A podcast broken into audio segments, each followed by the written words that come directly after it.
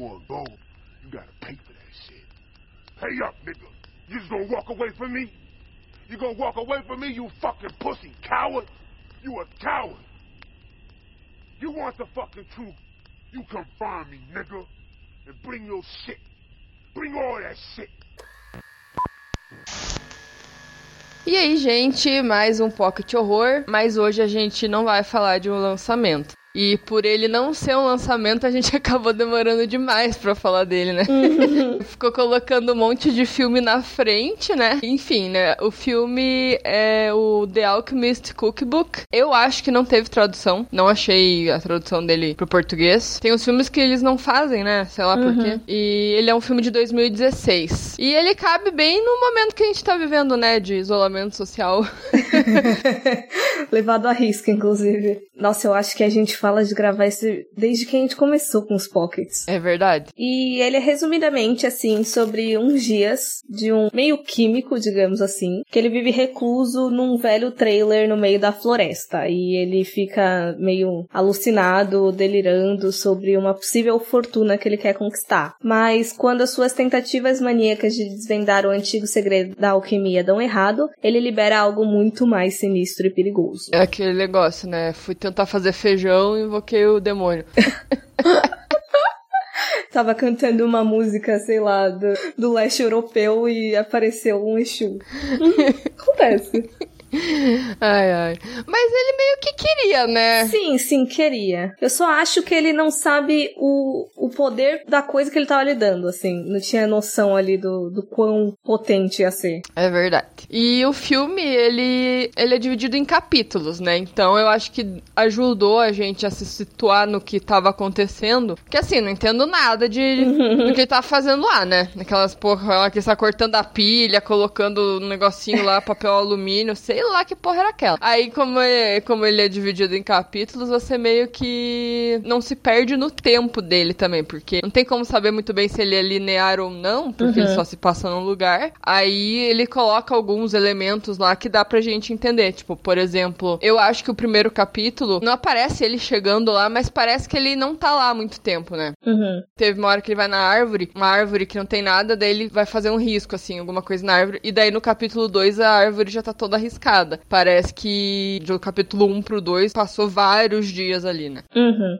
Nisso que você falou de linearidade é realmente não necessariamente confuso, mas você não consegue pensar muito bem quanto tempo tudo tá passando. Tem uns cortes muito abruptos, assim, umas coisas que parecem desconexas. Então, você só entende que ele tá num processo ali para conseguir algo, para conseguir invocar, se comunicar com o demônio. Uhum. E a única coisa de fora daquilo, né, é o amigo dele que uhum. leva as coisas para ele, né, o tal do Cortês. E daí, quando a gente começa a ver a conversa dos dois, a gente entende um pouco do chão, né? Porque até então não, nada é explicado, não, não se sabe nada dele, né? Então você meio que entende que ele meio que tá fugindo de alguma coisa. Não sei se esse foi o objetivo principal, uhum. mas ele deixou um monte de coisa para trás e foi morar no meio do mato. Ele passa um ar de menino do Acre, assim, muito, muito forte. Total. Ai, tem muitas coisas que eu gosto, assim, muitos elementos que eu gosto que tem esse filme. O fato dele ser dividido em capítulo, o fato dele ser basicamente num lugar só, o fato dele ser ter pegada assim bem naturalista, bem minimalista também, e o fato do elenco ser basicamente reduzido porque são que duas pessoas ali. Só duas pessoas, verdade. E, assim, o filme tem quatro personagens, né? Mas são só das. Eu conto o gato como um personagem. então a gente pode falar cinco por causa do gambá. É, isso. Exato, verdade. Mas gente mesmo são duas. É, verdade. E é bem isso que você falou. Eu gostei muito da onde ele se passa, porque é aquilo que eu já até falei no Seitor. Quando você tá numa floresta, cara, é muito creepy, porque qualquer barulho que você escuta, você pensa em mil coisas. Pode ser qualquer coisa, qualquer movimento que você vê assim, você já fica, caralho, que, que, que tem ali, né? E a tua cabeça vai longe. Uhum. Fazer filme na floresta abre um leque de possibilidades Uhum, mesmo que nada acontecesse, fosse só poder de sugestão, já ia dar um cagaço absurdo. É, por conta da, da pílula, né, que ele não tava tomando. Isso. Aí eu fiquei pensando, né, tipo, ele precisava do, do remédio dele. E ele não achava o remédio. E o remédio tava todo o tempo lá, porque o Cortez fala, ó, oh, eu coloquei dentro junto com os ovos. E eu não sei se você reparou, mas a caixa, a primeira coisa que ele pega no carro é a caixa de ovo. Não, reparei, não reparei. Daí depois ele enfia no cu a caixa, né, porque ele não acha mais. Mas é a caixa de ovo que ele pega, que daí o Cortez fica falando, ah, porque eu coloquei o seu remédio dentro da sacola amarela. Da sacola amarela, uhum. com a caixa de ovo. Aí eu fiquei pensando, como é que ele perdeu aquela merda? Porque, mano, ele mora num, num quadradinho de, de nada. Então eu fiquei pensando, será que foi alguma coisa que tirou o remédio de perto dele para ele ficar louco? Alguma força? E daí do nada brotou de novo lá, tipo, sei lá, foi o capiroto lá que pegou as coisas dele. Não sei, porque é muito difícil você perder um negócio num lugar minúsculo, né? Uhum. A única justificativa é porque ali era uma zona total, mesmo que fosse pequeno. É. Então, pois é. não acho que seja tão difícil perder coisas, mas uma sacola amarela já é um pouquinho mais complicado. E era ovo, cara. Porra, é comida, né? Eu ia ficar caçando aquela, aquele ovo lá, porque uma hora ia dar fome, né? Tipo, porra, cadê meu ovo? Ou então, em alguns dias, dependendo ali, você ia começar a sentir cheiro de podre. E aí você poderia ter uma noção. Se bem que tinha um gambá lá, então não dá pra ter certeza também. Gente, olha, viver daquele jeito, meu Deus, beleza, você viver afastado num lugar, mas é muito sujo, ele nem pra limpar o lugar, né, porra, credo. Eu só penso em banho, velho, só isso, só. É, e o banho bem, aquele banho improvisadão mesmo. Uhum.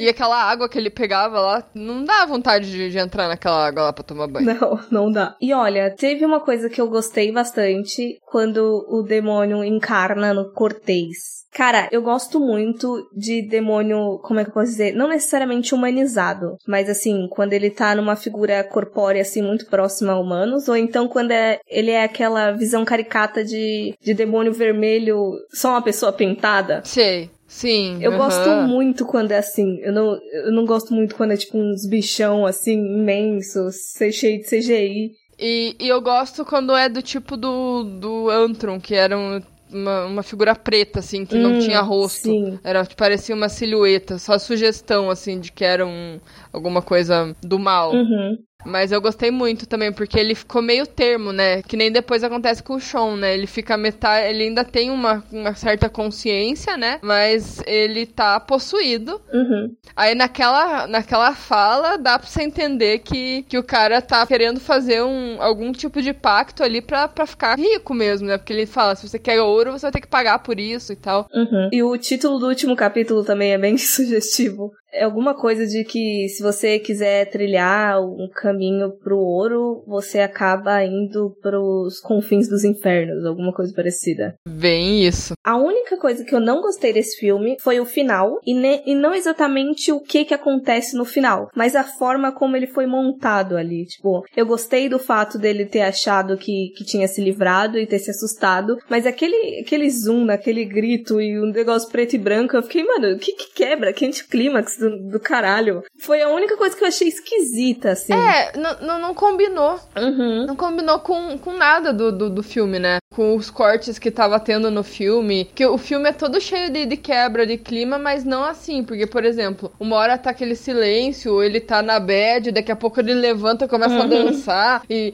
e, ah, hoje é meu aniversário. Tipo, muito doido, assim. Aquelas luzinhas de Natal. Cara, eu adorei aquilo. Não sei também se era Natal mesmo ou o cara tava só, tipo, ah, vou, vou tirar uma pira aqui com Natal. Um dia era Natal, outro dia já era aniversário dele. Tipo, olha aqui meu telescópio com, com bagulho de papel alumínio. Sensacional. Ele embrulhando uns negócios, uhum. nada a ver pra fingir que era presente. O cara sabe passar o tempo dele, assim, isolado, né? Sabe, sabe. Eu só fico um pouco na dúvida se ele se isolou ali. Não que isso seja muito importante, mas eu queria saber se ele foi para lá com o intuito de fazer esse pacto já, ou se uniu o útil ao agradável dele estar tá fugindo alguma coisa e falou assim: ah, eu vou fazer um pacto aqui para tentar me salvar, sabe? Foi a única dúvida que eu tive mais dentro do filme. Não que seja super importante pro entendimento, mas eu fiquei tipo, o que, que será se é? Eu acho que ele foi com o objetivo, porque o Cortez estava ajudando ele, né? Eu acho que eles tinham ali algum um plano, tá? Foi combinado alguma coisa, porque quando ele expulsa o Cortez de lá, ele fala, ah, esse lugar também é meu. Uhum. Não que o Cortez soubesse exatamente o que, que ele ia fazer, porque ele, ele- quando ele entra lá, né? A última vez que ele vê o amigo vivo, de fato, ele começa a falar que porra é essa aqui, essa estrela do capeta aqui, o que, que você tá fazendo, né? Eu acho que ele compactuou pro, pra ajudar ele a ir pra lá pra tentar fazer alguma coisa. Talvez o, o Sean tenha falado, ah, eu vou dar um jeito da gente ficar rico, me arranja um trailer aí. ele não me pergunta nada, só me arranja um trailer. Uhum. Sim, sim. Uma coisa que eu tenho muito que falar é que quando a gente já tinha a ideia, no caso, você já tinha falado que queria gravar sobre esse filme no Pocket e tal, aí depois disso eu tava rolando no Facebook e apareceu um filme nesses, nesses grupos de compartilhamento, de torrent e tal. Aí tinha uma capa muito parecida. Aí eu até voltei assim, porque eu não tinha prestado atenção, e era de um filme do Tarkovsky, mas era uma capa da de um release, release, eu não sei se é release que fala, mas da The Criterion Collection. E é muito parecida a capa, o pôster. E daí eu li assim por alto que parece que esse pôster já é inspirado num santo. Quando eu olhei o pôster e vi que ele estava com uma capa, me remeteu a algum santo, mas não sabia qual, assim. Só pra falar o nome do filme, pra caso vocês queiram procurar, é o Andrei Rublev. Eu não sei se pronuncia certo, mas é um filme do Tarkovsky. E aí parece que foi inspirado no Santo Epifânio. Aí, não o filme, mas a referência na capa. E aí eu fiquei, caralho, será que tem alguma coisa a ver? Agora eu tô com vontade de ver essa porra desse filme pra saber se ele foi alguma influência pro Alchemist Cookbook. Porque é muito parecido. Ah, pode ser. E esse filme, o Alchemist Cookbook, tem, é cheio de curiosidadezinhas, assim, meio bestas, mas, mas tem. Eu li uma que para pro personagem, o, o, diretor, a gente nem falou o nome dele. Eu nem sei como é que pronuncia, mas eu vou dar aqui uma. Vou falar. É Joel Potricus. Não sei se é assim, mas ele é o escritor e o diretor do filme, né? E ele falou pro Ty Hickson, né, que é o Sean, pra ele atuar como se ele estivesse tocando jazz. Enfim, uma das coisas que eu li sobre, sobre o filme foi essa, esse processo Uhum. de, de atuação. Tem umas outras coisinhas, assim, tipo, o nome do, do filme faz uma menção a um livro chamado The Anarchist Cookbook, Hum. é, que é um manual de instrução para você produzir explosivos. Inclusive, no- logo no começo, que ele começa a cortar a pilha e tal, e alumínio, eu falei, isso daí vai pegar fogo agora, nesse exato momento. E eu me surpreendi que ele não botou fogo em nada até o final do filme. Eu tava esperando alguma coisa pegar fogo. Ah, sim. E, e aquela hora que ele faz uma fumaça e coloca a máscara no gato. Vai tá certíssimo, preocupado com o gatinho. Mas é, cara. Eu gostei bastante desse filme. Eu também gostei. Você comentou sobre Seitor, né? De, da questão da, da figura. Eu senti uma vibe de Seitor, mas ali mais. Não mais comédia, mas talvez mais dinâmico, né? E eu senti, assim, essas influências de, de repente, folk horror, de mumblecore, e enfim. Gostei bastante. E é aquele, aquela coisa, né? Filme de um lugar só, praticamente um personagem só, então já tem que avisar pro, pro pessoal não estranhar, não ir achando que é um puta Evil Dead, sei lá. tem um pouco de referência também, né? Porque aquelas maquiagens bem porca, mas é bem mais minimalista, né? Eu gostei disso, porque quando ele fica possuído, né? Você vê que é bem amador ali o, a maquiagem, o dente que colocaram nele. Shark Boy do caralho. Shark Boy do caralho, vem isso. Mas é bom. Eu gosto quando dá pra perceber que eles reconhecem ali a limitação financeira e, tipo, vamos fazer o que dá. Não vamos inventar moda pra não ficar ridículo. Eu acho que o filme em si não precisava de mais, sabe? Uhum. Juntando o roteiro ali com, com o que eles tinham, ficou certinho, ficou Uhum. perfeito. E quando aparece o demônio em si, você não consegue identificar direito, né? O que, Uhum. que é. Dá, dá a impressão que é uma cabeça de. de- é um crânio de, de algum bicho, mas não fica muito claro, né? Sei lá. Ela vai mesclando com a árvore, assim, né? Eu gostei muito daquela cena. Sim, e, e- tem uma hora que ele aparece de dia, né? Só que você não vê, só vê Uhum. uma parte preta se mexendo junto com, com o chão. Aí você não sabe muito bem o que que é, mas acho que, né, deveria ser ele, mas você não consegue ver a cara, não consegue ver nada. Mas ele tá ali, então tá tipo meio que se aproximando dele. Por isso que eu fiquei na dúvida se, se ele sumiu com, com os ovos e com os remédios dele. pra ele não tomar e não conseguir fazer as coisas que ele tinha que fazer. Porque provavelmente o remédio ia ajudar ele a conseguir fazer certinho, né? Porque ele fala uma hora eu tava, eu tava tão perto de conseguir, porque ele começa a falar com o gato. Disso do remédio eu fico pensando que às vezes foi. saiu da, do controle dele, assim. Se ele tivesse medicado, era capaz mesmo dele não ter sido tão como é que eu posso dizer? Não é prepotente, mas não ter ido com tanta sede ao pote, digamos assim. Teria conseguido lidar melhor ali com as coisas. Mais precavido. Isso, isso, exatamente. Mas então, galera, é isso aí o episódio de hoje. Espero que vocês gostem do filme.